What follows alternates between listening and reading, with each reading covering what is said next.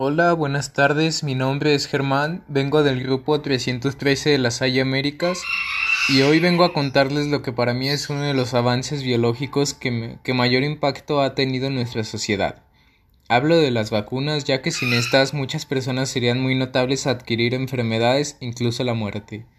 La primera vacuna que se descubrió fue gracias al médico rural Ingo Edgar Jenner en 1996, ya que en esos años existía la viruela y no había nadie que probara cómo curar con medicamentos.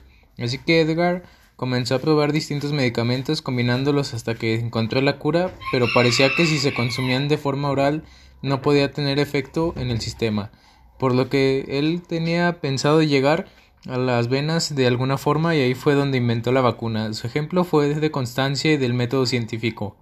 Es por eso que para mí ese fue uno de los inventos más grandes ah, en el avance de la biología.